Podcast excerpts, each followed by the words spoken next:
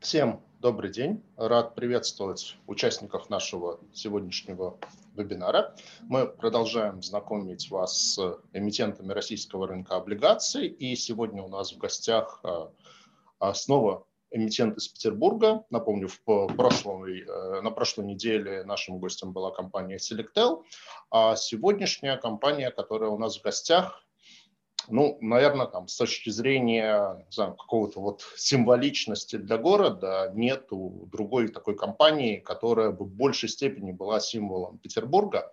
Я думаю, что если выйти на Невский проспект и провести социологический опрос горожан, какое самое известное в городе промышленное предприятие, то думаю, что с огромным отрывом эта роль э, достанется компании «Кировский завод». Действительно, компания она и занимает огромную территорию в городе и имеет огромную историю. То есть, к слову сказать, дата основания компании 1801 год, то есть в этом году 220 лет компании. И вот с точки зрения да, ну и а, одна из станций городского метрополитена, она так и называется, Кировский завод, а поскольку в Питере станций метро существенно меньше, чем в Москве, то, в общем, это название, оно действительно всем горожанам хорошо известно, и компания в очень большой степени является символом Петербурга, именно промышленного Петербурга. Поэтому для меня большая честь сегодняшний эфир проводить. И я рад, что с нами сегодня участвует э, генеральный директор компании э, Георгий Семененко, и помогать ему будет финансовый директор компании Григорий Горячих, и также помогать будет Дмитрий Раевский, представитель Банка Россия, который выступает организатором э, выпуска облигаций компании. Георгий, Григорий, рад вас приветствовать. Да, здравствуйте, Сергей.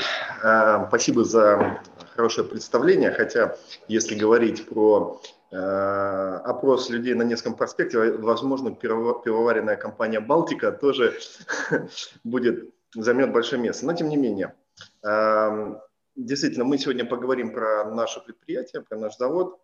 Я бы хотел начать э, нашу презентацию с небольшого исторического экскурса, краткого, надающего представления о нас, поскольку действительно наша история тесно переплетена с историей Российской империи, Советского Союза и Российской Федерации. Завод действительно был основан в 1801 году по указу императора Павла I. В 1868 году уже его собственником становится яркая личность в истории России, это Николай Иванович Путилов, при котором завод становится действительно тем значимым предприятием, которым является по сегодняшний день. На рубеже 19-20 э, веков наше предприятие производит э, рельсы для э, железных дорог, очень востребованные в то время вагоны, паровозы, эм, пушки, снаряды, военные корабли и так далее. Вообще история Кировского завода – это во многом зеркало истории России. Так, например, в Кировский завод исторически известен в том числе своими э, оборонными достижениями. В 1939 году э, тяжелый танк КВ был разработан на нашем предприятии, а в 1943 году в эвакуации в Челябинске Челябинский Кировский завод разработал танк Победы ИС Иосиф Сталин. А, также э, Кировский завод известен тем, что в 1924 году стал родоначальником сельскохозяйственного машиностроения, а именно тракторостроения в э, молодой Советской Республике. Э, был выпущен первый трактор, наложен на серийное производство тракторов «Форзон Путиловец». А в 1962 году был поставлен в серию знаменитый трактор К-700. Также Кировский завод является родоначальником судового э, паротурбиностроения. В 1913 году был э, сделана, выпущена первая паровая турбина для военно-морского флота, а с 1951 года, когда появилось новое э, веяние, это суда с атомными энергетическими установками, Кировский завод стал и является по сей день лидером в производстве турбозубчатых агрегатов для флота, надводного, подводного, Э, и так далее. В 1992 э, году наше предприятие э, преобразовано в акционерное общество, акционировалось, приватизировалось и стало формироваться в том виде, в котором оно существует на сегодняшний день. Нам удалось сохранить основное, все наши основные направления. И на сегодняшний день наше предприятие выпускает трактора, буровую технику, турбогенераторы для ледоколов, оборудование для теплогидроэнергетики, металлургическую продукцию и многое-многое другое. Мы работаем э, с нефтегазовым сектором, с сектором эм, э, аграрным сектором, само собой, строительство дорог, э, карьерные предприятия, атомная энергетика, лесное, коммунальное хозяйство, железнодорожный транспорт и так далее. У нас э, последние годы держится э, плюс-минус одинаковая численность, порядка 7 тысяч Э, сотрудников. Я хотел бы отметить, что мы являемся социально ориентированным предприятием. Мы достаточно много денег вкладываем в развитие наших людей, в обеспечение комфортных условий труда э, для наших людей. Мы являемся одним из э, привлекательных работодателей в промышленной сфере в городе Санкт-Петербурге. Наши поставки, наш экспорт охватывает порядка 40 стран. Э, общая площадь наших э, промышленных и иных площадок составляет полтора миллиона квадратных метров под крышей. Вот э, площадка, на которой мы находимся в городе Санкт-Петербурге, она занимает 190 гектар, а всего у нас собственности здесь, в Ленинградской области, на юге России, порядка больше 400 гектар различного использования.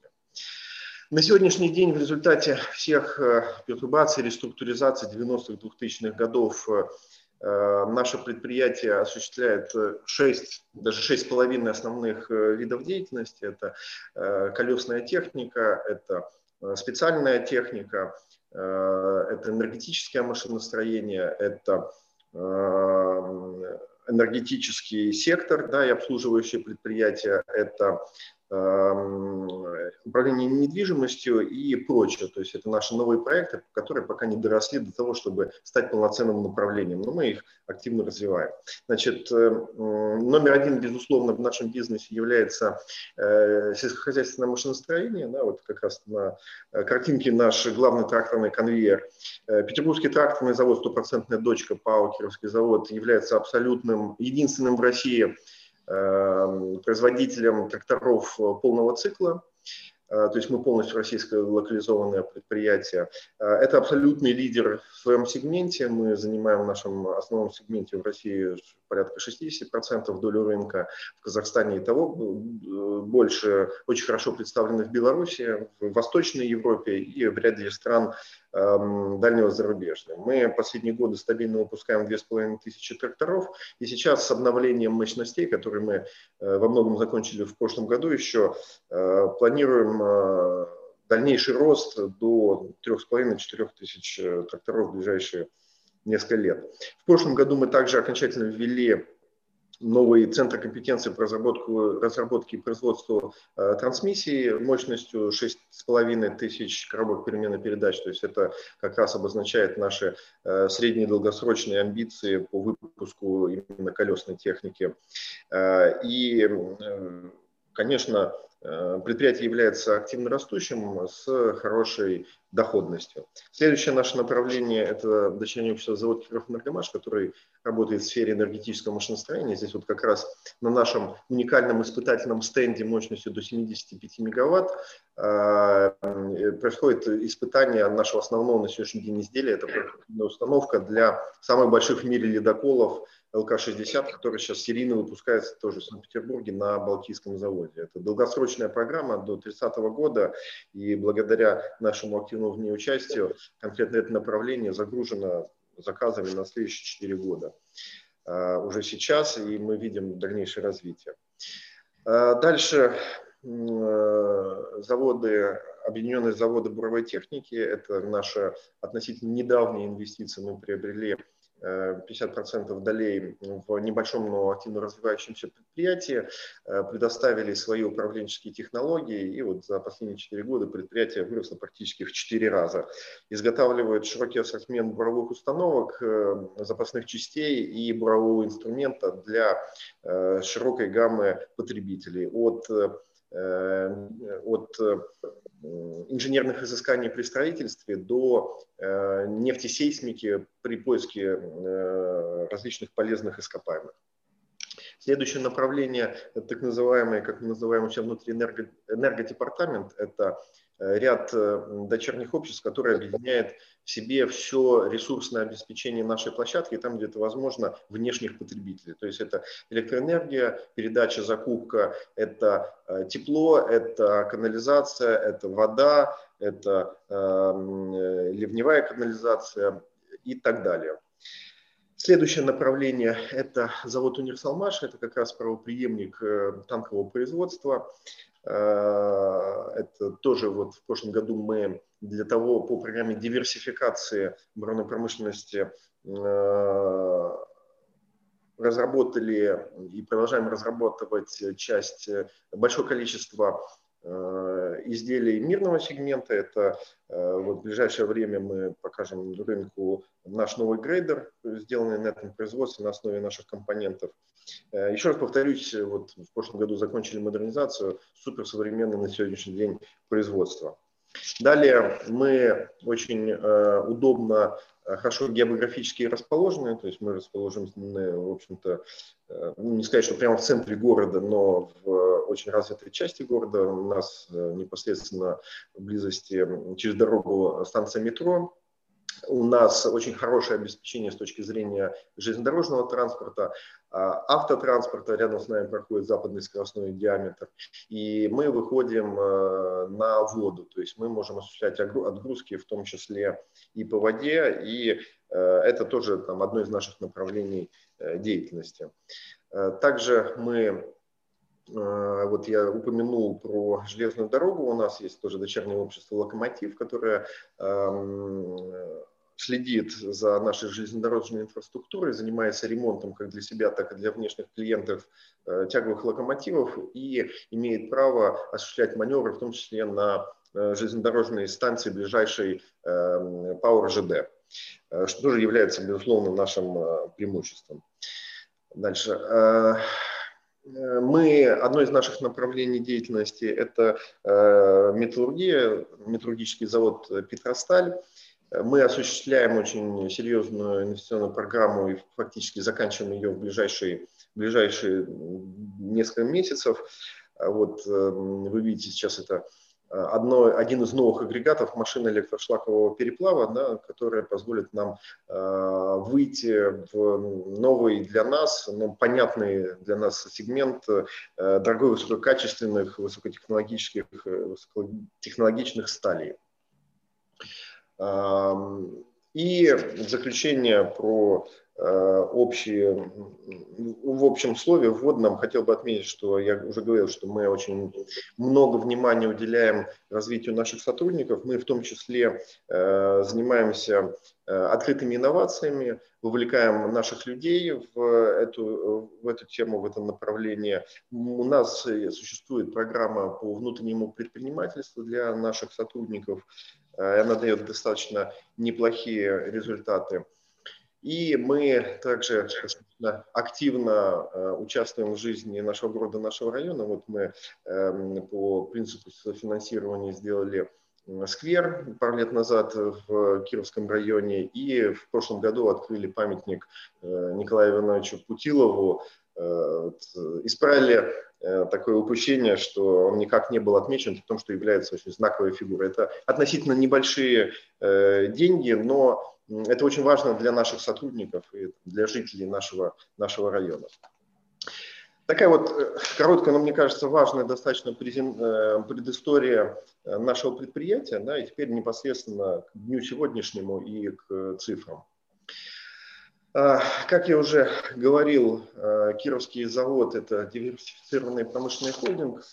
Наше, наше основное предприятие, дающее примерно половину бизнеса, это Петербургский тракторный завод. Как я уже сказал, общая наша площадь э, порядка 370 гектар на всех площадках и полтора миллиона квадратных метров э, э, площадей суммарно. Также хотел бы обратить ваше внимание, что у нас э, за последние годы достаточно э, сильные финансовые результаты. мы в долгосрочной перспективе у нас все время тренд на рост объема бизнеса, и мы очень внимательно следим за тем, чтобы Э, поддерживать э, э, операционную эффективность бизнеса. Да, вы видите достаточно неплохие цифры и с точки зрения, зрения рентабельности по EBITDA и абсолютные цифры EBITDA. При этом у нас, хотел бы отметить, при том, что мы Э, в прошлом году фактически закончили длительный инвестиционный цикл э, размером порядка 12,5 миллиардов рублей за последние 4 года, соотношение у нас э, достаточно комфортное. И, как я уже говорил, мы являемся Э, крупнейшим производителем тракторов, тоже динамика видна по цифрам. Мы проделали очень большую работу с начала нулевых. Да. В 2013 году мы сделали ну, практически ровно 500 тракторов, а последние э, 4 года мы делаем порядка двух с половиной тысяч и еще видим задел для возможности для роста бизнеса. А, в двух словах про структуру. В принципе, я в том или ином виде уже Э, упоминал эти, эти вопросы. Основное – это сельхозмашиностроение, это металлургия, это энергетическое машиностроение, это э, специальное машиностроение, энергетика, управление недвижимостью и прочее. Справа представлены юри, наши основные юридические лица, которые представляют эти направления.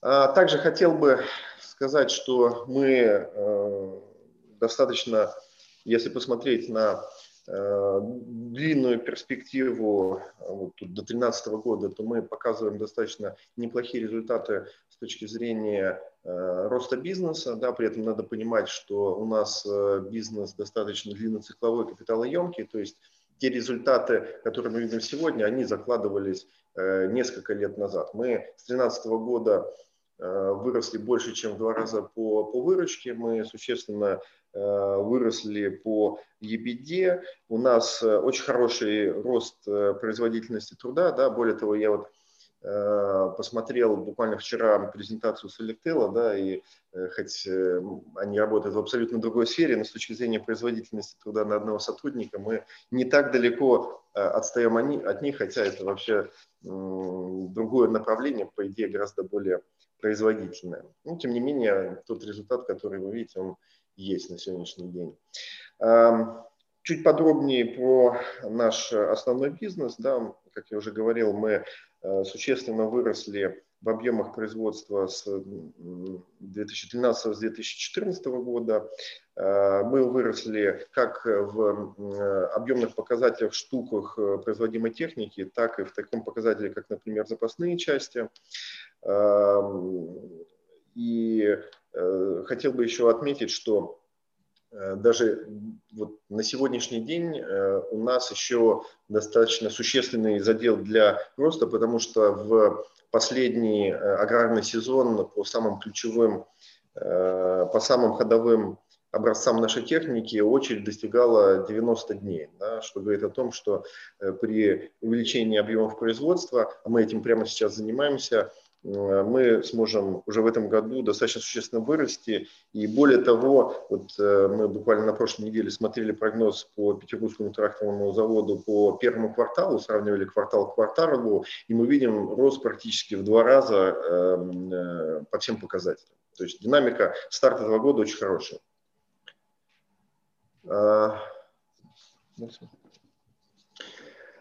Вот эм, у нас два основных э, продукта. Это э, трактор модели К7, это правоприемник э, кировца, знаменитого кировца К700. Это шарнирно сочлененная машина в диапазоне от 300 до 450 лошадиных сил. Также в 2017 году мы запустили серийно серию кировцев э, К5. Это тоже шарнирно сочиненные машины мощностью от 200 э, до 300 лошадиных сил. Это аналог э, ХТЗ, Харьковского тракторного завода. И вот на этом слайде видно, что буквально выйдя на, на рынок, благодаря очень хорошему позиционированию и хорошему предложению, мы в этом сегменте заняли доминирующую, доминирующую роль на российском рынке. И при этом вот конкретно по этому направлению это будет один из драйверов роста на следующие 3-4 года, поскольку мы видим, что объем рынка позволяет нам еще, ну, как минимум, в два раза увеличить объем производства, если не больше. Также хотел бы отметить, вот я упоминал э, про наш проект в сфере э, специальных сталей и сплавов.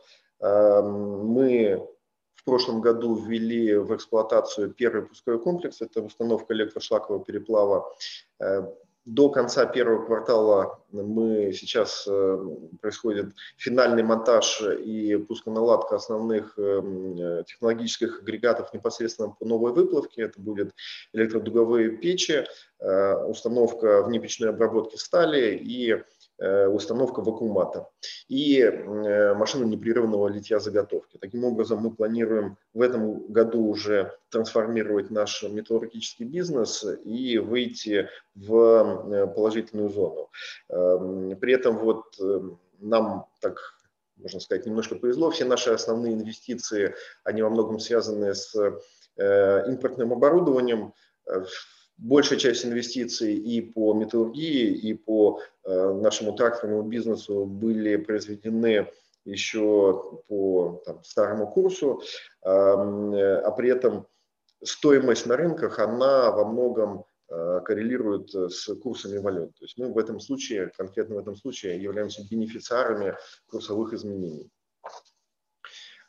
А, пару слов э, по поводу наших рынков, на которых мы работаем, да, в первую очередь, это, конечно, сельскохозяйственный бизнес. Да, вот на этом слайде представлена э, информация, которая позволяет увидеть, понять, что э, Россия очень серьезно недоинвестирована с точки зрения обеспечения техники.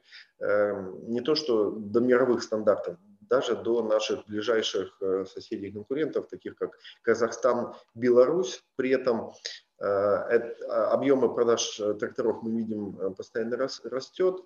Доля импорта держится примерно в одной и той же зоне, при том, что доля импорта достаточно существенно упала с 2004 года. Это как раз в том числе и говорит об росте рынка, во-первых, а во-вторых, о том, что есть еще куда нам расти с точки зрения импортозамещения.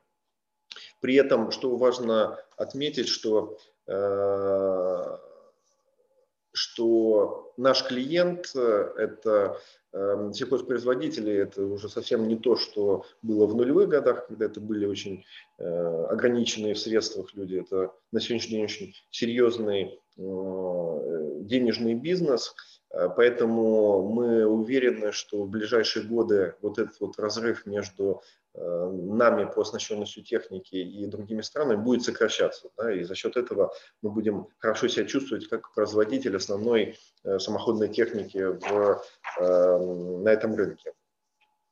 Эм, также хотел бы два слова отметить, что вообще вот если с точки зрения штук. Самый массовый сегмент – это сегмент тракторов типа «Беларус». Да, вот мы видим, что они почти 60% объема рынка занимают в штуках. То э, с точки зрения денежного выражения э, самый вкусный сегмент – это как раз сегмент, в котором работаем мы. Это трактора мощностью от 200 и более лошадиных сил. Э, поэтому мы считаем, и мы будем развиваться в ближайшие годы именно в этом сегменте, и достаточно уверенно и хорошо себя чувствуем. Да, вот э, графики э, справа на слайде как раз об этом и говорят. Да, если в 2013 году мы э, занимали порядка 14% доли рынка в тракторах от 200 лошадиных сил, да, причем здесь все, и э, шарнирно сочлененные, как мы выпускаем, и классические компоновки, которые мы не производим, мы увеличили свою долю рынка с 14 до 50 процентов. А, а, далее пару слов о других направлениях бизнеса. Одно из них это а, завод Универсалмаш, это поставщик техники военного назначения, гусеничные шасси. Мы, э, как я уже сказал, в прошлом году завершили э, проект по диверсификации. Этот проект родился из тех э, предпосылок, что гос периодически бывает неритмичным, и в 2016 году даже была ситуация, когда завод фактически простоял 9 месяцев. Да, мы поняли, что мы хотим избавиться от этой зависимости от факторов, которые мы, которыми мы никак не управляем, и поэтому мы выполнили программу диверсификации, которая позволяет на тех же производственных мощностях выпускать э, гражданскую технику. Но вот так сложилось, что пока мы занимались этим проектом, и с точки зрения вопросов ГОЗа у нас э, ну, скажем так, все наладилось, мы видим загрузку этого предприятия на следующие как минимум 5 лет. А, и поэтому вот, вот те очень хорошие цифры, которые мы увидели в 2020 году, безусловно, они связаны с тем, что на этот год приходилась большая отгрузка, но мы видим, что в ближайшие как минимум три года а, мы сможем удерживать этот, этот показатель в районе 2 миллиардов рублей ежегодно. Энергетический блок Кировского завода – это скорее э, кост-центр, да, и задача удерживать стоимость всех всех эм, да, энергоресурсов э, в э, рамках э, не превышающих внешнюю инфляцию, да, лучше даже сокращать, и там ведется работа по, по этому направлению. Далее управление активами. Здесь на этом слайде представлена динамика арендных платежей, причем это внешние арендные платежи. Да? Наверное, тут имеет смысл сказать два слова о структуре. Мы, у нас головное общество это ПАО «Кировский завод», которое владеет всем недвижимым имуществом и э, долями в дочерних производственных предприятиях. Они также арендуют у материнской компании э, основные средства, недвижимое имущество, но э, свободные площади мы сдаем вовне. Да, и при том, что у нас с каждым годом площади, задействованные для собственного производства, возрастают, при этом денежный поток от внешних арендаторов – у нас э, тоже растет, да, что говорит о очень эффективном использовании наших основных средств. А, ну, основные точки роста, которые мы видим на ближайшие годы, как я уже говорил, это дальнейшее увеличение производства сельскохозяйственных тракторов, и мы видим все предпосылки для этого. Это э, новый цех, который мы запустили в прошлом году. Благодаря этому цеху мы можем делать э, как и какие-то лицензионные продукты, так и расширять продуктовый портфель на базе наших компонентов, что очень выгодно. А, и первый такой шаг это будет эм, расширение номенклатуры дорожно-строительной техники.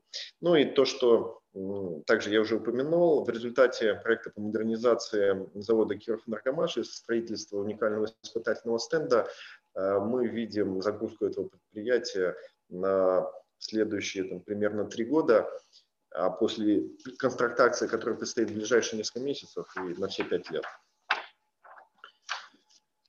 А, про деньги, да, уступаю слово финансовому директору группы компании «Херский завод» Горячий Григорий Юрьевич. Прошу, Григорий Юрьевич.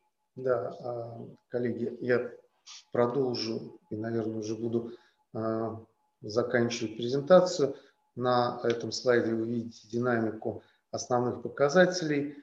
А, по выручке а, хочу обратить ваше внимание, что мы а, значительно росли с 2015 года и к 2020 году подошли выручки в 36,5 миллиардов рублей. Консолидированная. Это консолидированная выручка. Единственное, наверное, она будет немножко меньше, то есть, наверное, точно будет немножко меньше по МСФО. Все данные представлены по МСФО, кроме 2020 года. А, показатели и беда а, у нас также, а, как вы видите, достаточно стабилен. Всплеск в прошлом году у нас связан с окончанием длинноцикловых контрактов, которые также в МСФО уже учтены, поэтому будет порядка 5 миллиардов рублей по МСФО. Структура наших расходов, в принципе, понятна для любого машиностроительного холдинга. Основное это сырье и материалы, оплата труда энергоресурсы. Обращает внимание, конечно же, появление утилизационного сбора, но таковы, так сказать, реалии э, современного, современной структуры налогообложения в Российской Федерации. А, динамика денежного потока. Ну, здесь, э, как вы видите, нам не всегда удается сохранять стабильность по одной простой причине. Длинноцикловые а, контракты финансируются, в том числе и ГОС, финансируются, скажем так, не всегда до конца ритмично. Если обратить внимание на нашу картинку с точки зрения нашего кредитного портфеля, мы работаем со многими банками, наши якорные кредиторы – это Банк России, Банк Санкт-Петербург, Фонд развития промышленности участвует в наших э, инвестиционных программах, а также Сбербанк, Промсвязьбанк и другие банки. По валюте привлекаем в основном в рублях, э, и в основном у нас фиксированная ставка. Мы а, если посмотрите на график погашения обязательств, то у нас основные э, всплески приходятся на 22-23 а, года. Мы рассчитываем на реструктуризацию, в том числе с, э, с привлечением э, того выпуска, который рассматривается у нас сегодня, о котором мы будем говорить. Ну, финансовую дисциплину мы всегда поддерживаем на должном уровне, соотношение долг и беда, чистый долг и беда, мы всегда э, стараемся ну, более или менее комфортно для себя рассматривать и никогда не допускать никаких просрочек по выплатам, в том числе процентным. Такого у нас не было за всю историю присутствия на рынке. Ну, как говорится, банки не дадут соврать. А, ну и а, переходя к а, выпуску, а, соответственно, мы предварительные наши параметры размещения, вот вы видите на своих экранах, значит, а, мы хотим привлечь от 2 миллиардов рублей а, на 5 лет а, а у нас оферта предполагается через три года. Мы рассматриваем по ставкам 8,75 9% годовых ежеквартальные выплаты купонов. Мы планируем наше размещение на последнюю неделю февраля. Наверное, по нашей презентации все. Коллеги Сергей а, мы ждем, может быть, какие-то вопросы у вас есть.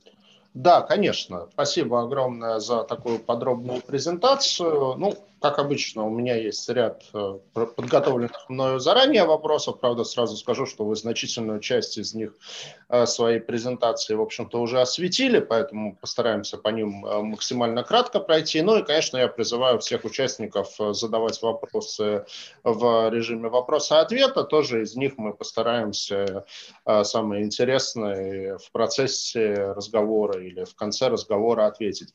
А давайте немножко вот фиксанем по поводу организационной структуры, потому что она, ну, может быть, так вот как я ее увидел, она такая немножко необычная. То есть это не классический холдинг, когда вот есть холдинг, который является пустышкой, ну, пустышкой в хорошем смысле слова, держателем активов, и есть конечные активы. А здесь получается некая такая комбинированная структура, что э, ПАО «Кировский завод» как э, компания, она с одной стороны выполняет роль холдинга, а, а с другой стороны выполняет роль владельца недвижимости. То есть вот э, я все правильно, да, э, понимаю?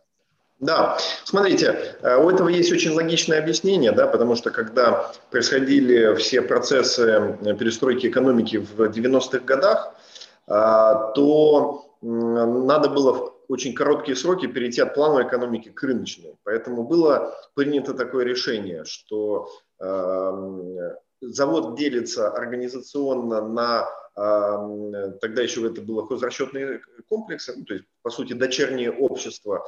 А, по принципу, вот есть какой-то цех, ты начальник цеха, завтра ты директор. Вот тебе печать, вот тебе подпись, вот тебе расчетный счет, крутись как, как можешь. Потому что ну, надо было отдать все принятие решений вниз для того, чтобы быстро подстраиваться под те реалии, которые были. Но поскольку было понятно, что в процессе вот этих экспериментов кто-то не доживет до светлого будущего, э, то было принято следующее решение. Недвижимость консолидируется в голове, в головной компании и сдается дочерним обществом. И действительно этот подход показал э, свою актуальность. Да? Действительно кто-то умер, но не утянул за собой остальную часть завода. И на сегодняшний день, к сожалению, вот очень много крупных предприятий сталкиваются с проблемами, что здание одному принадлежит, дорога второму, железная дорога третьему, да, там в Санкт-Петербурге есть красный треугольник, такое печально знаменитое предприятие, которое пошло по тому пути. Кировский завод, благодаря тем решениям, он целостный. Да, в процессе кто-то умер, Э, потом в нулевые и в десятые года мы завершили эту реструктуризацию, укрупнив до тех направлений, которые я перечислил. Но вот благодаря этому мы здесь сейчас находимся, неплохо себя чувствуем, благодаря этой структуре, этим решениям, которые были приняты.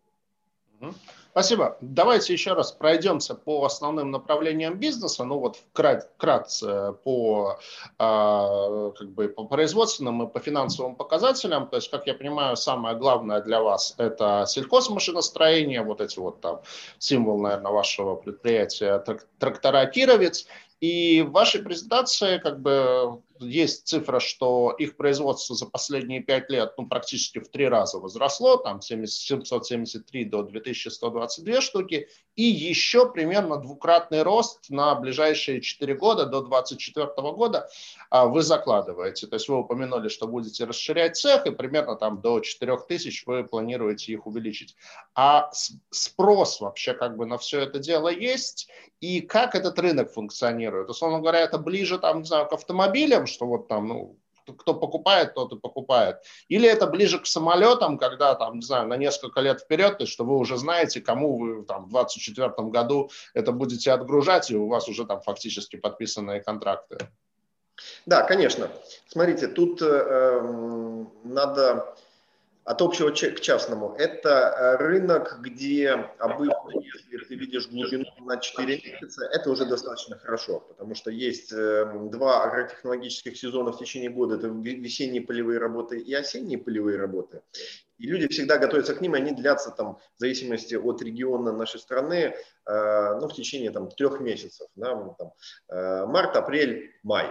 Да, и по большому счету активность вся просыпается где-то к концу февраля. И она зависит от многих факторов, Э, там, цены, цены на основные э, продукты, э, деятельность государства в плане каких-то ограничений, пошлин и прочего, прочего, прочего. И, конечно же, меры поддержки непосредственно сельхозтоваропроизводителей, да, поскольку существует очень большое количество программ поддержки, там, льготные инвесткредиты и прочее, прочее, прочее.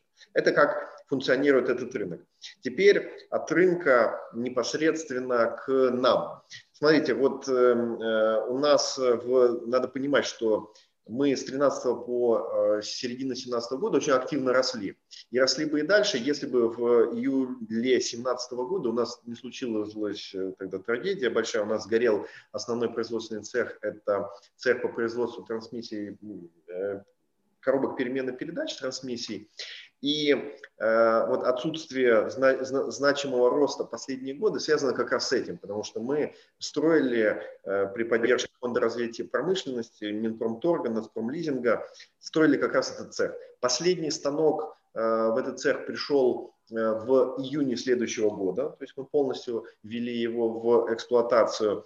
И эм, э, в начале прошлого года мы также запустили две новые модели трактора потому что вот в этот период времени, когда у нас строился цех, мы были вынуждены разбросать производство деталей по всей стране, у нас э, немножечко упало качество, и поэтому вот нам, у нас была задача не просто ввести в эксплуатацию новый цех, да, но и показать рынку новый продукт. И это дало очень хороший результат. Да, у нас подскочили сразу же все показатели по качеству, и как следствие э, у нас эм, э, значительно в течение даже года выросли объемы производства и спрос со стороны рынка. Значит, э, теперь где мы видим факторы роста? То есть, во-первых, основной наш продукт – Э, как я уже сказал, в э, сезон, осенний сезон у нас очередь достигала до 90 дней, при том, что у наших конкурентов э, заплатил деньги, завтра тебе привезут, и многие люди же все равно ждали наш трактор. То есть это первая зона улучшения и увеличения объемов бизнеса. Вторая – это, безусловно, экспорт. То есть мы очень хорошо на сегодняшний день освоили все пространство СНГ, ну, кроме Украины, по понятным причинам.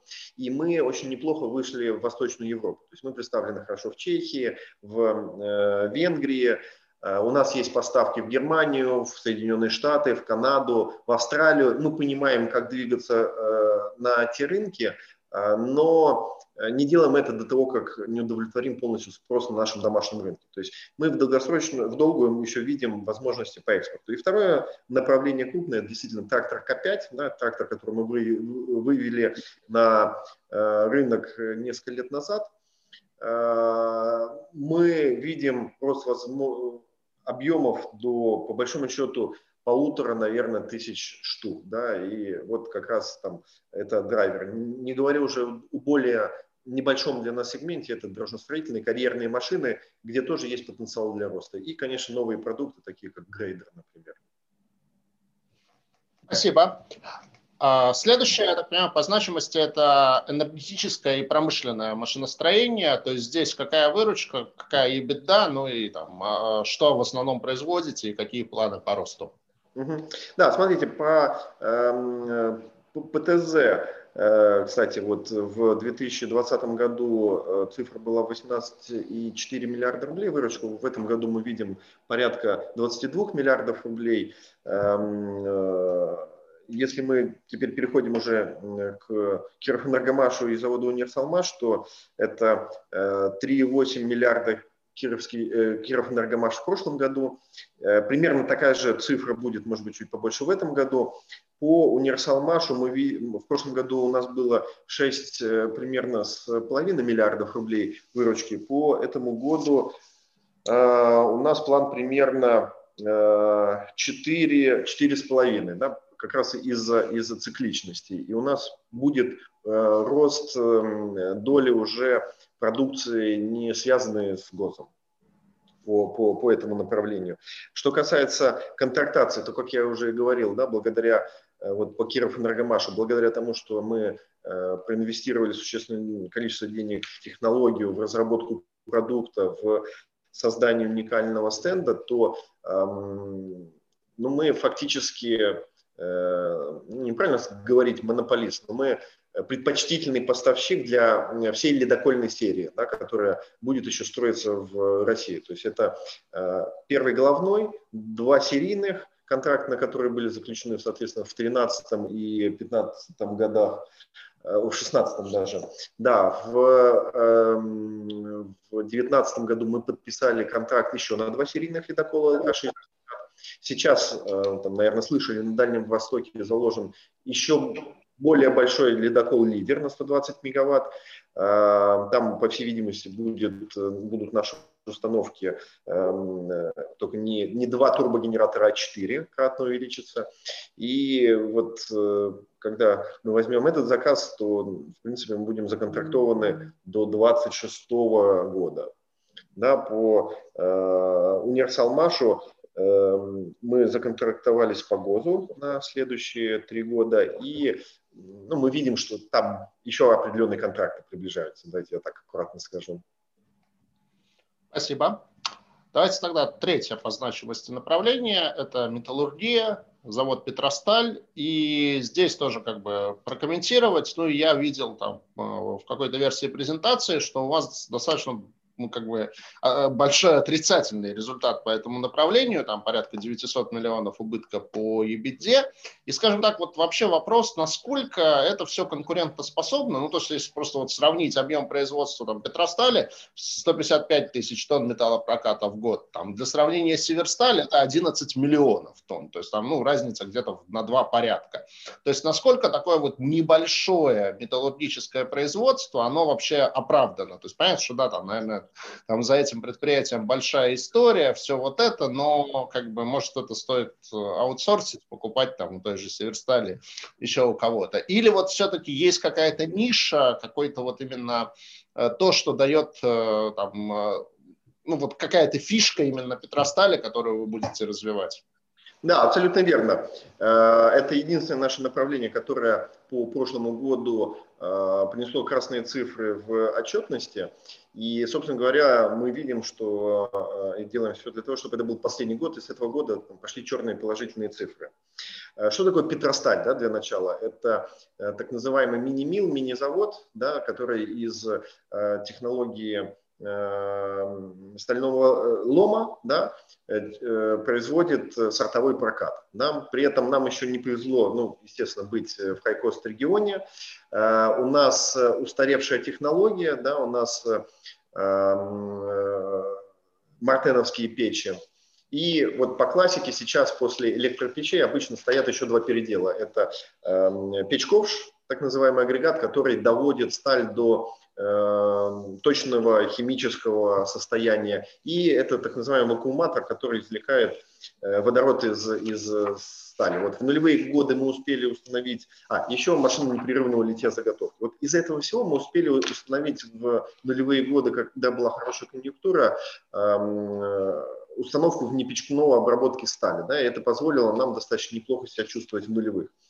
Но потом стало понятно, что э, в начале десятых, что по совокупности факторов вот это все уже не работает и не летает, и летать не будет. Поэтому после достаточно длительных обсуждений, там, стратегических сессий, брейнсторминга, мы приняли решение уходить в еще большую нишу. Да? То есть э, мы сейчас работаем в нише качественного сортового проката, да, и когда мы говорим про вот больших металлургов, э, у них э, основное направление это, ли, это лист, да, и э, относительно дешевые низкотехнологичные продукты, там, например, арматура, да, вот это основная, основной вал. По э, именно машиностроительному э, сортаменту, это отдельная ниша, она гораздо э, более малотонажная, да, она более нишевая и большим мы видим, ну просто неудобно, они не умеют правильно работать с этой нишей. Поэтому если бы у нас была бы современная технология вот именно мини-мила, мы бы себя очень хорошо чувствовали, но не, не сложилось. Соответственно, поскольку возможности на тот момент э, вот, модернизироваться именно в том же виде, в котором Петросталь всегда была, не представлялось возможности в связи с тем, что это очень большие ресурсы, то мы стали смотреть в ниши. И вот мы, собственно говоря, нашли Э, нишу, это именно завод спецстали. Общая его производительность будет порядка 35 тысяч тонн жидкой стали по году, но при этом там будет установлена эм, э, как раз печковший вакууматор, машина непрерывного взлетия заготовки и вот уже показанная на презентации машина для электрошлакового переплава. Это все стали с высокой добавленной стоимостью, низкая партионность, то есть это, если по классике говорить, нишевание. При этом э, мы во многом используем клиентскую базу, существующую Петростали, поскольку мы старый и давно известный игрок на этом рынке, во-первых. А во-вторых, мы видим, что мы, ну то есть не видим, мы э, в нашу бизнес-модель заложили использование прокатного стана Петростали. Да? А это достаточно в этом э, специфическом рынке достаточно уникальное предложение. То есть мы будем э, производить как слитки для наших клиентов или непрерывно литую заготовку, так и уже э, готовый сортовой прокат. Мы э, вот начали экспериментировать с э, машиной электрошлакового переплава в прошлом году, поскольку она первая была введена и работали на покупных слитках. И в общем и целом видим, что наши гипотезы по бизнес-плану, они либо подтверждаются, либо даже лучше, да, поскольку благодаря тому, что мы диверсифицированное предприятие, мы многие вот эти вот хитрые марки стали, э, сами потребляем, да, и благодаря этому амалогация Э, сталь у нас происходит гораздо быстрее, чем если бы это было бы предприятие в чистом поле. Да, например, мы используем уже сейчас нашу собственную сталь для производства э, турбинных лопаток для наших изделий. Да. А, вот если... вы можете улучшать продукт, потому что вы сами являетесь одним из его потребителей. Ну, по большому счету, да, это вот те самые пресловутые синергии, да, когда там объединяем знания, объединяем э, э опыт и получаем как, 2 плюс 2 получаем 5. Понятно. Ну, то есть э, отказываться от металлургического производства вы не собираетесь? Нет, и э, трансформация этого направления заканчивается вот буквально прямо сейчас, пока мы с вами разговариваем. Угу. Происходит. Супер. По, ну, по остальным направлениям, в принципе, вы в презентации достаточно подробно пробежались. Я, кстати, вот тоже, может, не до конца понял, вы еще пока военные какие-то заказы делаете, там, за танки вы ведь уже не производите? Нет, танки мы уже не производим давным-давно, с 91 года. Угу. Понятно. Хорошо, давайте, наверное, тогда перейдем, вот, думаю, что это самый такой будет сложный вопрос. Это кто акционеры Кировского завода? Потому что вот в отчете Акры, там, напрямую написана фраза «Акра не располагает информацией о наличии у компании контролирующего конечного бенефициара». У вас есть ежеквартальный отчет эмитента, там тоже как бы а, какие-то компании-акционеры приведены, но в основном это иностранные компании в офшорных зонах, где тоже конечный бенефициар непонятен. Вот понимаю, что вопрос такой, как бы, наверное, на который всегда сложнее всего отвечать, но тем не менее, там, не знаю, какую информацию вы готовы там, вот нам, как потенциальным инвесторам в облигации, о структуре собственности компании рассказать? Да, давайте, ну, Э, ввиду того, что эм, ситуация с такой закрытостью, она связана с определенным историческим бэкграундом, то от, начать отвечать на этот вопрос нужно с другого. Да? У нас не так давно э, на предприятии закончился э, акционерный, ну, так назовем, как, как это называют в прессе, акционерный конфликт, который вот длился... Он, он реально закончился, да? Практически десятилетия, да. Поэтому я сказал, отвечать буду вообще с другого бока, да. И... Потому что я извиняюсь, да, что прерываю. Вот, в принципе, это очень связано со следующим вопросом. То есть я не могу сказать, что я активно слежу за деловой жизнью города, но вот, тем не менее, если там открываешь там газету «Деловой Петербург» и там что-то про Кировский завод, то там это почти всегда было связано о том, что вы там судитесь с какими-то вашими миноритариями, и то менеджмент побеждает, то миноритарии побеждают. В общем, какая-то это не бесконечная сага. Поэтому в этом плане как раз вот очень хочется, то есть то, что вы сказали фразу, что это кончилось, это, в принципе, наверное, э, очень хорошая новость. Прошу прощения, э, просто э, хочу сказать, что вы так просто сказали, что менеджмент судится с миноритариями. Это не совсем так. Это чисто акционерный конфликт между акционерами, которые, так сказать, там, предъявляют друг другу какие-то претензии те, а, просто назовем их действительно там миноритарные акционеры, хотя, конечно, они там э, обладают значительной долей, а, которые предъявляли претензии, кроме акционеров других, в том числе и Кировскому заводу, не выиграли ни одного суда. То есть ну, давайте, я, Кировский завод да, я... не был пострадавшим ни в одном. Да, смотрите, э, действительно был практически десятилетие спор между акционерами. Эм, э, на пике этого спора, он пришелся, наверное, на 13 год, может быть, 14 год, у нас в судах одновременно находилось порядка больше 80 процессов судебных одновременно. И вот на сегодняшний... И было э, два, скажем так, э, человека, физических лица, которые это все дело э, толкали.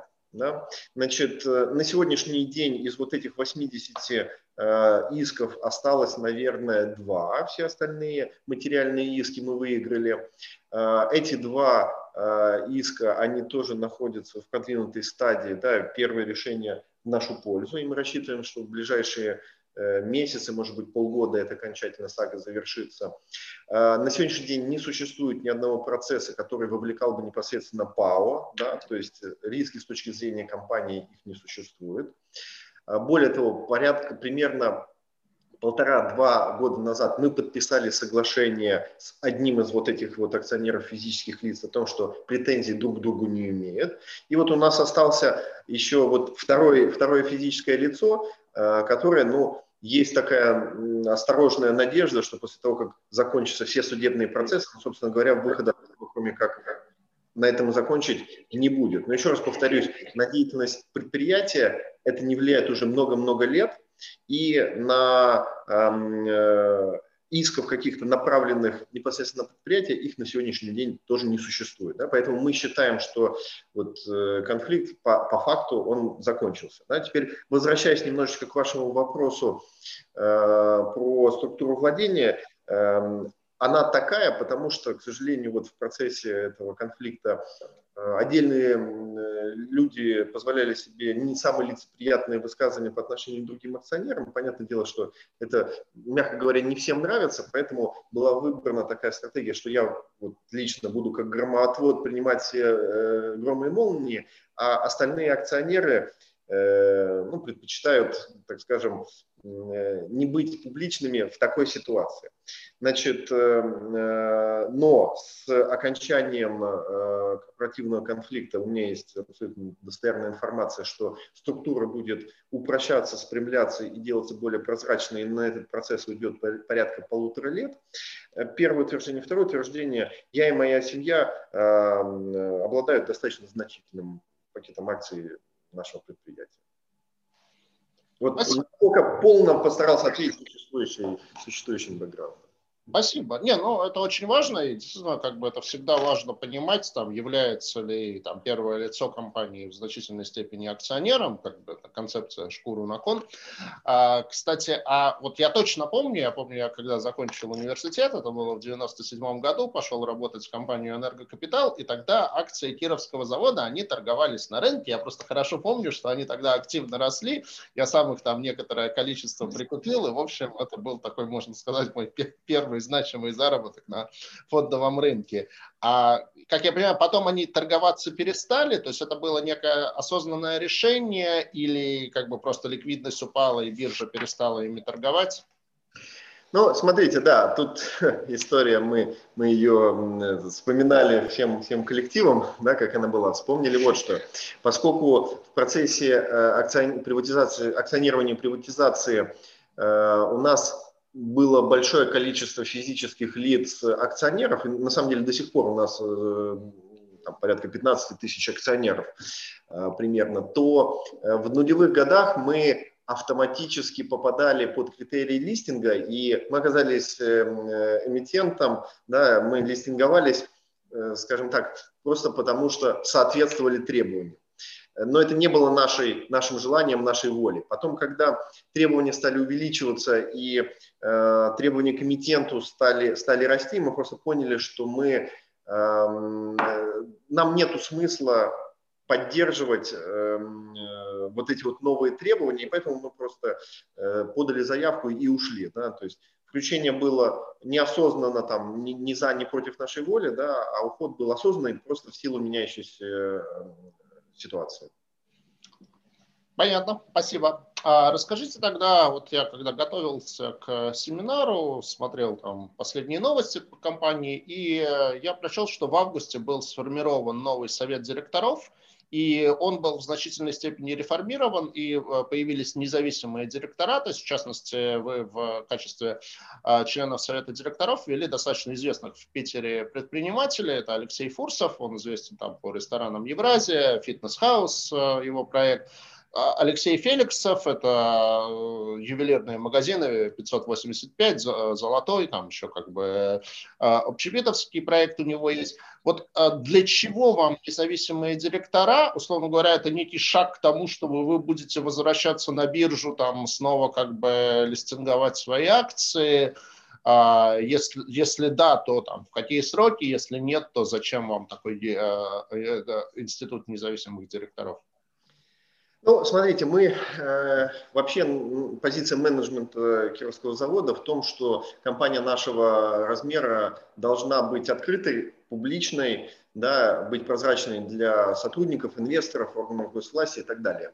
И в принципе, вот даже 10 лет назад у нас была попытка сформировать э, профессиональный э, совет директоров, даже не то, что попытка, он был сформирован, но вот, к сожалению, на фоне тех э, акционерных пертурбаций, которые у нас были, э, не удалось наладить его эффективную работу, да, там, там были именно профессиональные директора. Поэтому мы эту историю поставили на паузу практически на десятилетие, но сейчас, когда мы обратно возвращаемся в нормальное мирное состояние, то мы просто возвращаемся к тем ценностям, которые у нас всегда, всегда и были. То есть мы, э, да, когда я уже вам до этого говорил, что работа в этом направлении ведется, она ведется буквально. То есть мы э, сформировали по, согласно э, кодексу корпоративного управления э, совет директоров, который подпадает под э, формулировки независимые совет директоров, да, на в соответствии с этим же регламентом сейчас формируется эм, комитеты да, по стратегии, вознаграждению, по аудиту, которые тоже будут состоять из в основном независимых членов совета директоров. Мы прошли э, рейтинг э, уже, получается, полтора года назад, да, и, продол- и продолжаем, будем продолжать э, в том же духе. Да, кстати, вот в прошлом году, несмотря на то, что был кризисный год, э, рейтинг нам повысили на один, на один пункт, что, в общем, для такого года ну, достаточно редкое явление. Поэтому, э, да, наша ценность в том, чтобы быть прозрачными и, и открытыми, и мы будем последовательно двигаться в этом направлении. Что касается вот именно акций, э, буду честен, у нас нету конкретного плана с, со сроками, там, датами и, и суммами.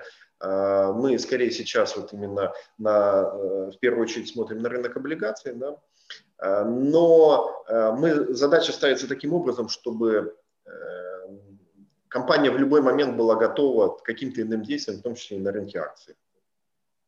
Спасибо. Да, рейтинг действительно вам был в ноябре прошлого года повышен до отметки BBB-. Ну, в принципе, это такая как бы, нижняя психологическая граница уже относительно высоконадежного рейтинга, поэтому в этом плане вас с этим поздравляю. А давайте немножко про финансовые показатели. Ну, вот с чем связано как бы, в принципе, вы отчасти на это ответили, но вот такая волатильность выручки, что в 2019 году она слегка упала, там где-то чуть меньше, чем на 10%. При этом, извиняюсь, в 2020 году она достаточно существенно, там, порядка 20% а, выросла. То есть в плане того, что как бы предприятие ну, по структуре бизнеса достаточно консервативно, и рост выручки на 20% это, ну, объективно говоря, достаточно много. То есть вот э, какие основные факторы там, что она упала, потом снова выросла? Ну, давайте я а, попытаюсь. А, собственно говоря, а, мы действительно затронули уже эту часть в нашей презентации. Это связано с длинноцикловыми позициями. Наша часть наших предприятий, а именно Киров Энергомаш и завод Универсалмаш, они являются тоже значимыми Э, предприятиями и приносят достаточное количество выручки, они э, находятся в, э, скажем так, в сегменте, в котором э, работа ведется по длинноцикловым контрактам. Это означает, что э, чаще всего выручка сдвигается на выполнение каких-то этапов. Вначале идет, так сказать, сначала освоение, потом э, сдача продукции – и именно это связано, именно с этим связаны некоторые колебания выручки э, в 2017-2020 годах. Угу. Ну, взять, например, Универсалмаш, да, в 18-м 3,8 миллиарда, да, в 19-м там ничего. Да, полмиллиарда и потом 6,5 э, миллиардов рублей. Да, вот, вот, пожалуйста. Ну, и я так понимаю, что вот э, флуктуация в EBITDA, и, соответственно, вот ее там, с одной стороны, существенный рост в 2020 году с 4 до, там, ну, в презентации было заявлено 6,1, вы сказали, что по МЦФО будет ниже, и при этом вот задает в ленте вопрос, что э, в 2021 году причины прогнозного снижения показателя EBITDA в 2021 году, это как раз тоже все вот продолжение э, этого ответа. В целом, да. В целом, да. Там, конечно, естественно, как всегда, есть тонкая настройка, но в целом, если general туда. Ну да, плюс я бы хотел бы добавить, что э, в ближайшем будущем мы такого не, не ожидаем, потому что по э, двум нашим крупнейшим э, исполнителям длинноцикловых за, заказов мы э, серьезно законтрактованы, и там достаточно ритмичная сдача и отгрузка продукции. Угу. Понятно. Давайте теперь про долговой профиль. У вас э, ну, в целом вот соотношение чистый долг к EBITDA на данный момент э, порядка 2,3, ну и оно довольно стабильно, и на самом деле это достаточно консервативно. То есть вы планируете и дальше придерживаться такой достаточно консервативной долговой политики, ну и тоже в тему, наверное, долговых вопросов, в ленте вопросов, какова средняя стоимость текущего долга? А, средняя стоимость у нас сейчас порядка 10%. А, по поводу а, соотношения долг и беда, да, мы планируем и в дальнейшем придерживаться достаточно консервативной политики. Мы, скажем так, вот то, что Георгий Петрович сказал по поводу совета директоров. Совет директоров нам менеджменту оставил поручение на формирование стратегии. Мы занимаемся этим. И в качестве одного из пунктов э, стратегии э, это э, реструктуризация кредитного портфеля и его сокращение в ближайшие пять лет с тем, чтобы снизить, скажем так, уровень долга до практически нулевого. Я добавлю, вот Григорьевич ответил с позиции финансиста, я чуть добавлю с позиции именно вот бизнеса, бизнеса и бизнес-логики. Как я уже говорил, мы закончили э, очень значимый, важный для нас инвестиционный цикл, фактически закончили, да, то есть это э, цех коробок перемены передач, это новые модели тракторов, да, то есть это инвестиции, которые будут э, давать нам дополнительный бизнес еще много-много лет. Это модернизация завода Киров Энергомаш и строительство уникального стенда, и это модернизация завода Универсалмаш. То есть то, что, на что мы по-крупному еще немножечко продолжаем тратить деньги, это металлургия, да, которую мы достроим э, буквально в ближайшие несколько месяцев. И по большому счету э, крупных проектов у нас на сегодняшний день активных э, нет, ну кроме одного, это строительство собственной электрогенерации. Да, его мы тоже закончим в этом году. И по большому счету все остальные затраты там, в пределах амортизации ну, более чем, чем достаточно. Поэтому Конечно, если мы увидим, если у нас родится какой-то проект, который мы увидим, что он интересен а, нам как бизнесу, и, а, скажем так, а, мы можем создать какую-то дополнительную ценность и быстро окупить эти вложения, мы тоже будем это делать. Да, да, не воспримите, что мы остановились в, в каком-то развитии движения вперед. Георгий, ну я вот именно это и хотел сказать. Вы, в принципе, производите впечатление человека такого с достаточно высокой энергией, достаточно движущего, поэтому я вот слабо верю в то, что вы в 2021 году закончите все инвестпроекты и скажете, не, ну все, дальше мы уже ничего не делаем, никуда не инвестируем. Не забудьте о том, что у нас сформирован а, фонд инвестиций, в том числе а, венчурных, поэтому как бы мы, мы продолжаем инвестировать в различного рода проекты. А, это для нас тоже интересно.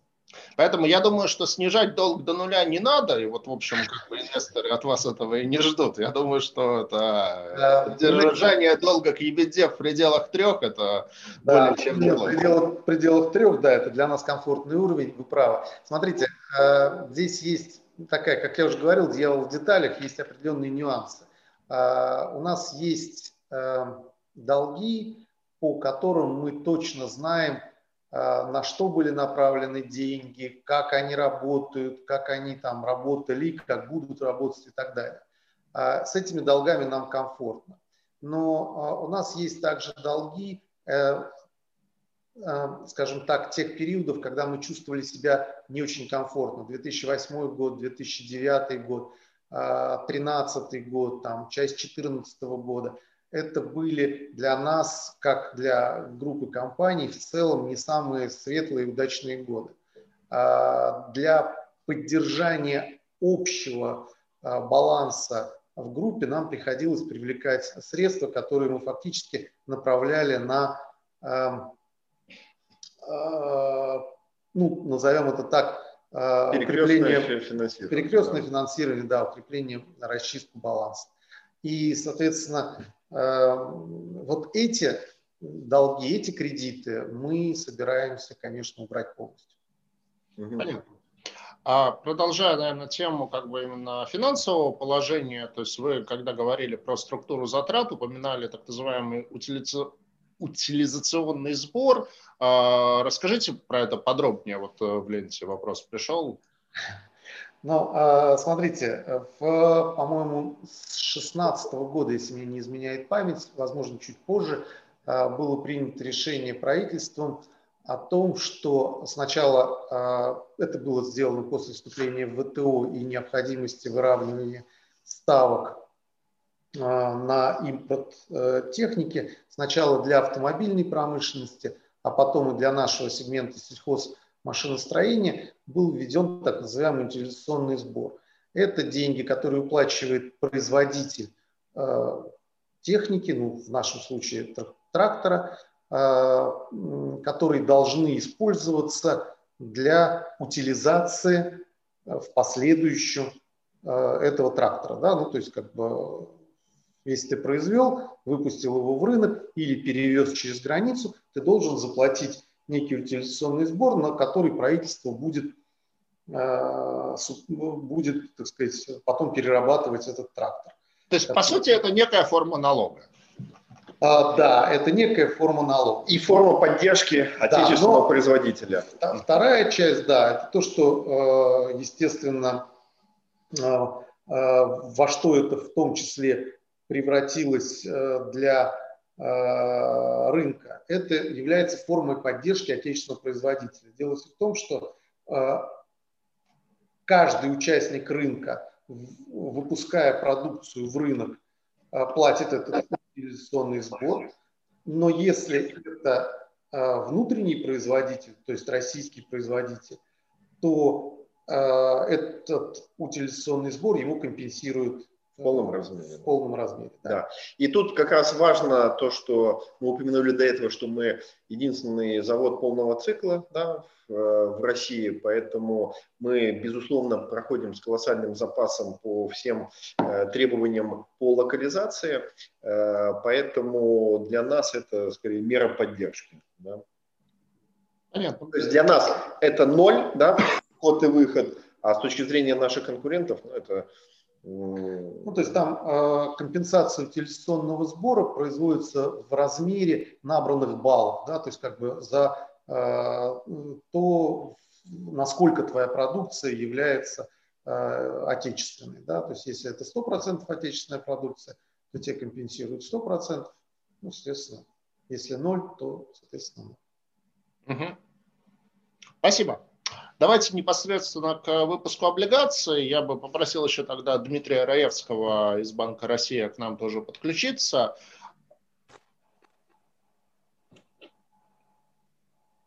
Дмитрий, а, Наверное, такой, не знаю, может быть, чуть-чуть провокационный вопрос. А почему такие скромные амбиции на облигационном рынке? Ну вот я уже упомянул, что у меня на прошлой неделе был аналогичный семинар с компанией Selectel. Хорошая, движущая, там, достаточно как бы молодая компания, оператор дата-центров. То, у них там тоже план по выпуску на 3 миллиарда.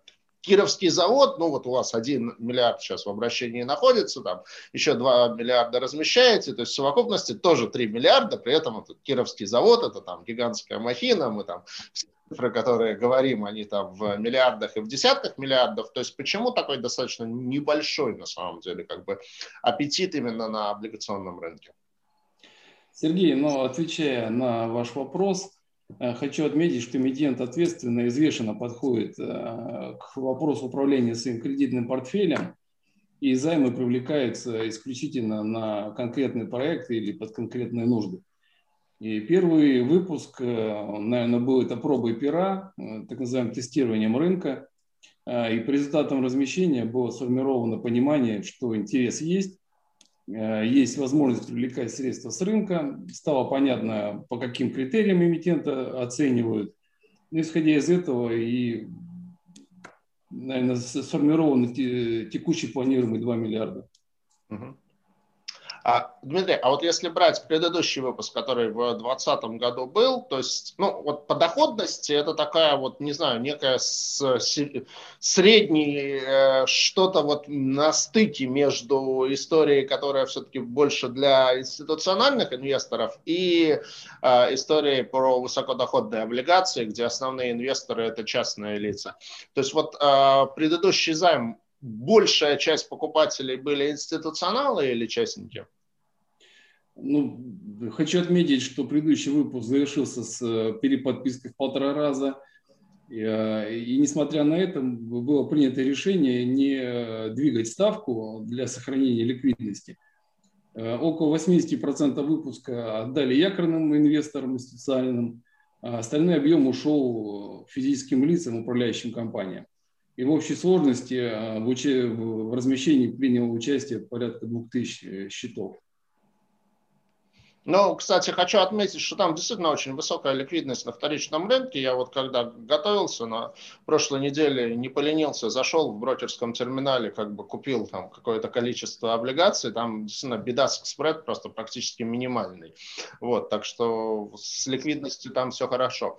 Давайте про предстоящий выпуск. Ну, в принципе, Григорий нам его параметры в значительной степени озвучил, но, может быть, как бы, Дмитрий, вы бы еще хотели какие-то вопросы отметить, там какие-то особенности особенности, там, не знаю, будут ли ковенанты по этому выпуску. Ну и там тоже хотелось бы спросить тогда, почему там была история, что он вроде осенью должен был быть, потом был приостановлен.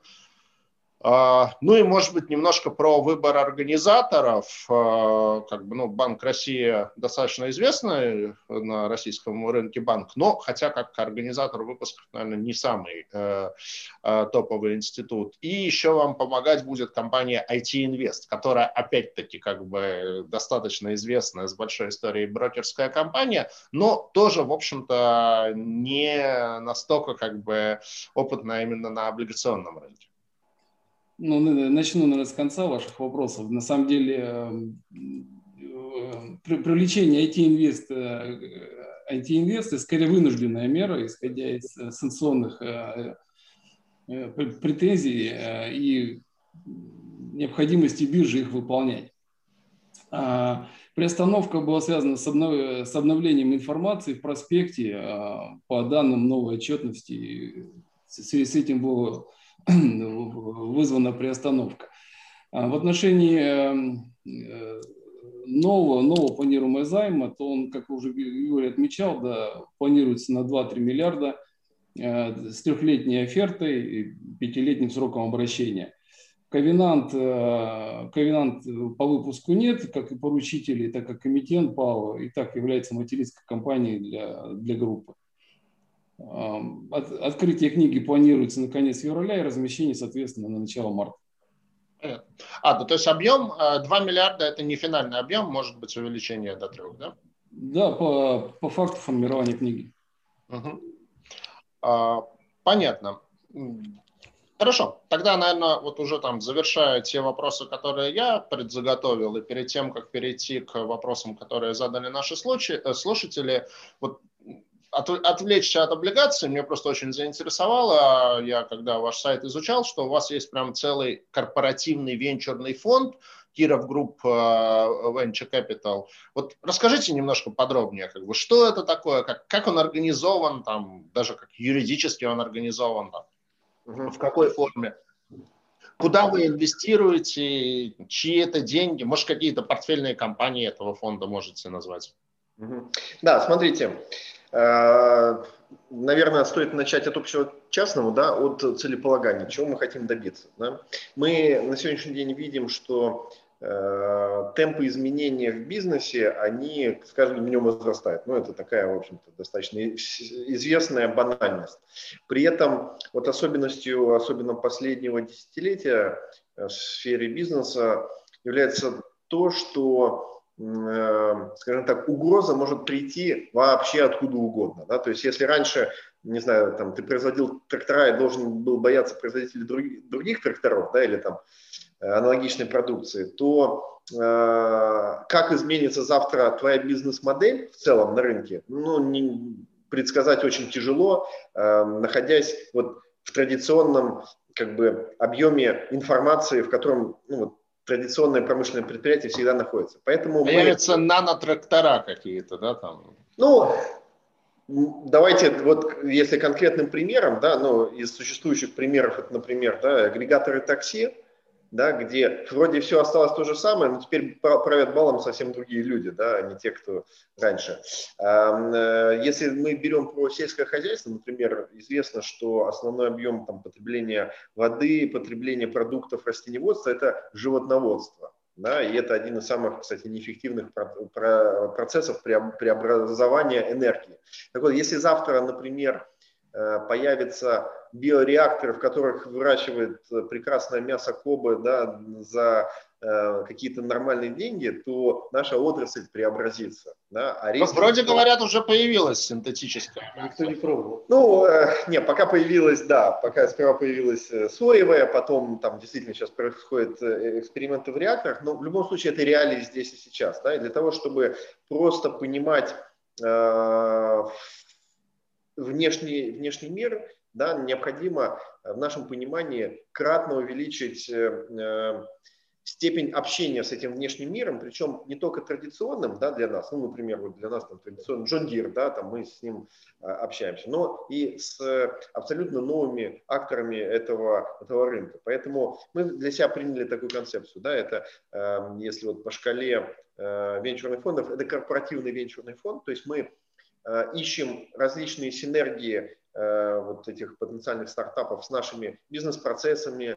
рынками, товаропроводящей сетью или чем-то еще, э, с одной стороны, а с другой стороны мы э, вовлекаем большое количество наших внутренних людей, да, так же как вот по программе внутреннего предпринимательства, про которую я упоминал, для того, чтобы люди погружались в эту новую бизнес-среду. Да, эм, то есть мы э, подыскали внутренних экспертов, внутренних менторов, которые э, часть своего времени посвящают вот, взаимодействию с этими новыми э, проектами, в том числе в сфере высоких технологий. Да, потому что и, это очень важно, потому что всем нам предстоит то, что ну, уже называется затертым выражением цифровая трансформация. Да, что такое цифровая трансформация? Это использование и в том числе изменение бизнес-модели и, и использование существующих бизнес-процессов большого количества высокотехнологичных э, инструментов, начиная от искусственного интеллекта, заканчивая каким-нибудь там дата-майнингом,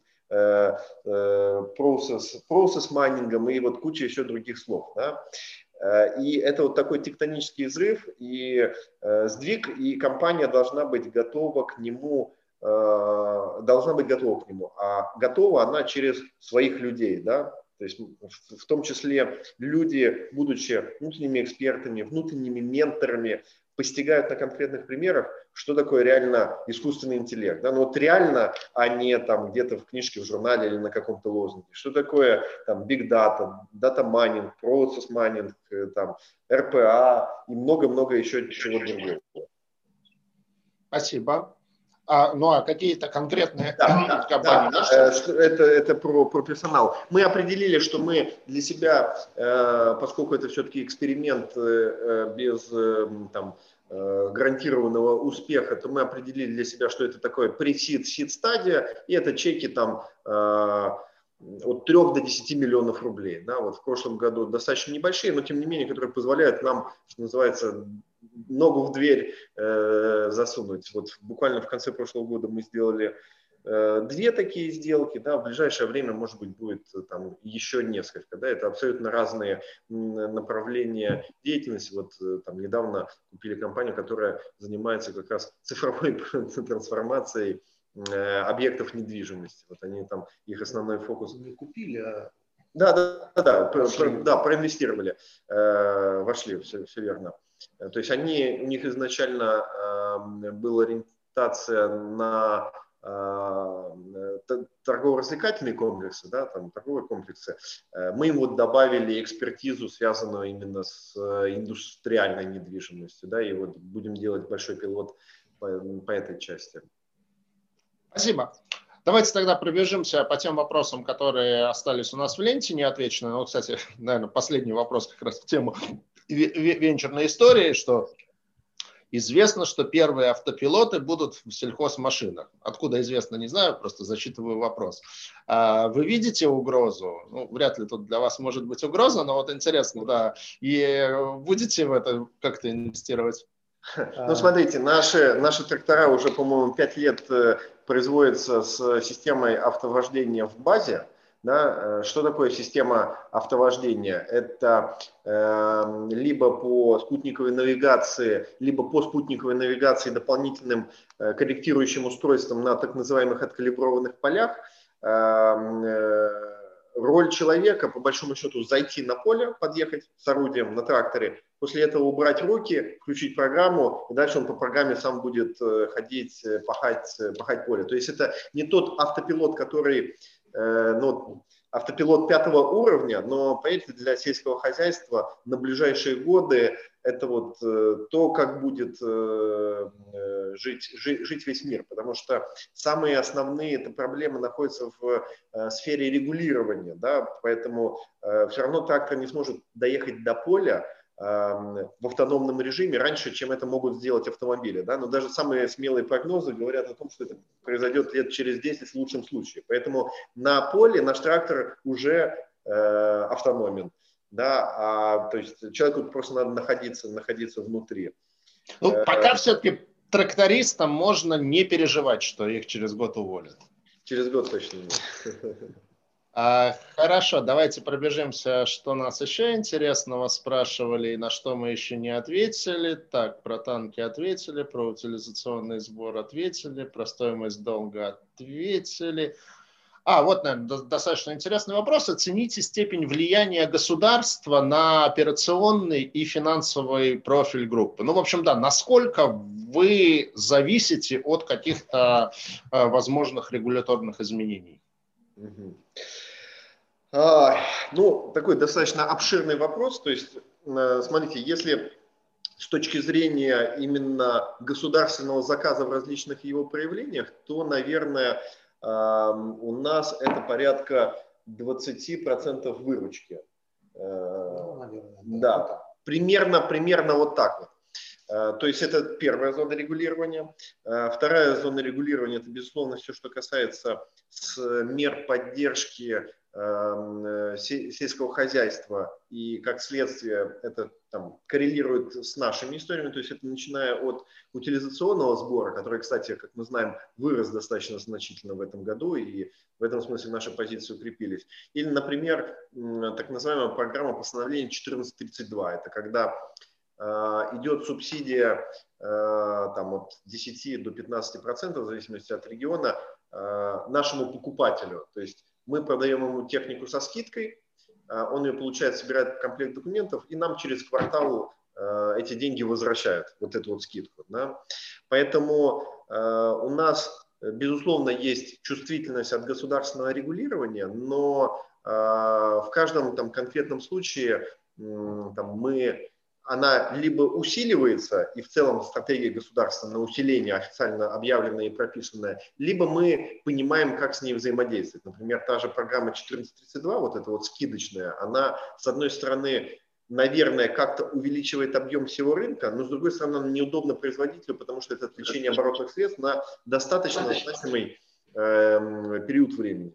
Также, наверное, стоит отметить, что вот в нашем долги достаточно существенную часть, там чуть меньше двух миллиардов рублей, ну полтора, наверное, сейчас занимает э, фонд развития промышленности, то есть это э, специальный государственный орган, который помогает осуществлять инвестиции в основные средства. У них пониженная процентная ставка, не больше 5%, а по некоторым программам даже 1%. Да. Мы являемся, наверное, одним из Э, точно крупнейшим реципиентом в Санкт-Петербурге этого фонда. Мы уже реализовали три проекта вместе с ними, по одному уже полностью даже деньги отдали, а по второму начинаем, по третьему там тоже в ближайшее время будем начинать. Поэтому это тоже в каком-то виде взаимодействие с государством, с государственными программами, Э, но и здесь тоже э, официально заявленная позиция – это а, увеличение лимитов на одного заемщика да, и введение дополнительных подпрограмм, которые позволяют платить вот эту вот минимальную однопроцентную ставку. И мы продолжаем там, э, рассчитываем продолжать пользоваться этим инструментом, коль скоро мы в общем, на очень хорошем счету у этого нашего партнера. Поэтому да, безусловно, влияние государства существует – да, но э, в основном те, те направления, где оно существует, оно будет э, усиливаться в положительную для нас сторону, исходя из официально заявленных э, доктрин. Ну, я хочу просто добавить, что мы не являемся э, выгодоприобретателем э, от государства, скажем так, единственным, там, каким-то уникальным. Мы всегда только участвуем в каких-то программах или на конкурентных общерыночной, да. на общерыночной основе. Спасибо. Еще один вопрос. Э, подскажите долю выручки в валюте. Ну, я бы, наверное, его чуть-чуть расширил. То есть с точки зрения там, экспорта, импорта, вы нет-экспортер или нет-импортер? Ну, соответственно, там э, девальвация рубля вам или, наоборот, укрепление вам в плюс, в минус? Смотрите, у нас практически нейтральная э, валютная позиция. То есть мы очень маленькая доля выручки, даже ее не назову, просто ее, что называется, не считаем, да, то есть это исчезающая малая величина. А, но и закупок а, импортных, за исключением, если мы выведем за а, границу то, что мы инвестируем, инвестируем да, оборудование какое-то, так сказать, вот это вот, то для нашего производства тоже также исчезающая мала доля импорта. Да, для понимания, вот, например, э, трак, трактора. Порядка 60-65% добавленной стоимости создается внутри завода, да, а всего эм, э, российские поставщики, доля российских поставщиков порядка 90-95% в зависимости от модели трактора. Поэтому мы э, вот в этой сфере, например, являемся абсолютными выгодоприобретателями изменения валютных курсов. Угу у нас, как бы, скажем ну, так... Мы конкурируем, да, с, да, с импортом. С импортом конкурируем. Ну, то есть и у нас нужно понимать, что ну, там мы покупаем за границей что-то, это вот для трактора, может быть, какие-то там э, иногда комплектующие. Э, продаем мы металлопрокат, это то, что там в, э, у Петростали, ну, вы сами понимаете, там тоже не самые большие объемы. Так, а трактора вы что же сказали, что... Трактора мы тоже продаем, но это тоже в объеме, немного, объеме нашего. Немного, именно вот за валюту настоящую, да, их пока Понятно. нет. А, еще один вопрос, вот я даже я читал а, как бы это в вашем интервью каком-то, а, постоянно повторяют, что ну как бы Кировский завод действительно занимает огромный участок земли, ну и это вечный вопрос к большому промышленному предприятию, которое находится в пятимиллионном городе, что нет ли планов там завод переводить, а там делать девелопмент, строить жилье, офисы, гостиницы и так далее. Вот, э, вот, собственно, как бы есть такие планы или нет? Э, таких планов нету. Мы считаем, что предприятие может находиться в городе при должном уровне доходности, ну, условно говоря, там, с каждого цеха, с каждого квадратного метра. Да, и мы видим, что мы способны достигать э, в принципе, хороших э, среднемировых показателей в этом смысле. Да, у нас непрерывно растет и производительность труда. И там, где мы э, ставим новые современные технологии, ну, мы видим, как прямо на порядок увеличиваются э, показатели эффективности. Поэтому э, мы считаем, мы видим, что вот прям тотальный редевелопмент, э, все снести, построить жилье, это не, не путь для нас. Улучшать эффективность использования основных средств – это тот путь для нас. Да? Причем эм, тут могут быть абсолютно разные варианты. Да? Например, один из вот в сегменте управления недвижимостью у нас есть ну, такой наш Маленькая жемчужина – это бункеровочная база, которую мы построили более 10 лет назад и сдаем ее на долгосрочную аренду э, компании «Газпромнефть». Э, да, она осуществляет ее, ее эксплуатацию. То есть это достаточно далеко от тракторов проката, но тем не менее такой проект мы реализовали, и Э, он давным-давно окупился и дает очень хороший там, чисто денежный поток ежегодно. Поэтому мы, эм, э, наша позиция все снести и построить нет, но она не какая-то огульная, а она основана именно на долгосрочном э, видении развития предприятия. Спасибо. Ну что ж, как я вижу, мы основные вопросы вроде бы исчерпали, и мы исчерпали и такое планируемое время проведения нашего вебинара полтора часа. Поэтому огромное спасибо Георгию и Григорию и Дмитрию. На самом деле очень интересно было послушать вот планы развития, потому что я там за последнее время провел подобные эфиры там с несколькими десятками компаний, но вот я не припомню именно промышленного предприятия, ну, особенно с такой большой историей, поэтому вот очень интересно как-то было послушать, как существует там, как развивается российская промышленность. Кстати, очень приятно, что на самом деле как бы все расхожие слухи о ее смерти, они как бы, мягко говоря, преувеличены, и компания в вашей отрасли вполне нормально развивается, там конкурентоспособно себя чувствует и строит довольно амбициозные планы на будущее. Поэтому огромное спасибо и, конечно же, желаю вам а, успешного размещения вашего очередного облигационного займа и а, долговременной представленности на облигационном рынке. Большое спасибо. Спасибо. спасибо. Приглашаем и вас к участию. Рассмотрю. До свидания. До свидания. Всего доброго. Спасибо, до свидания.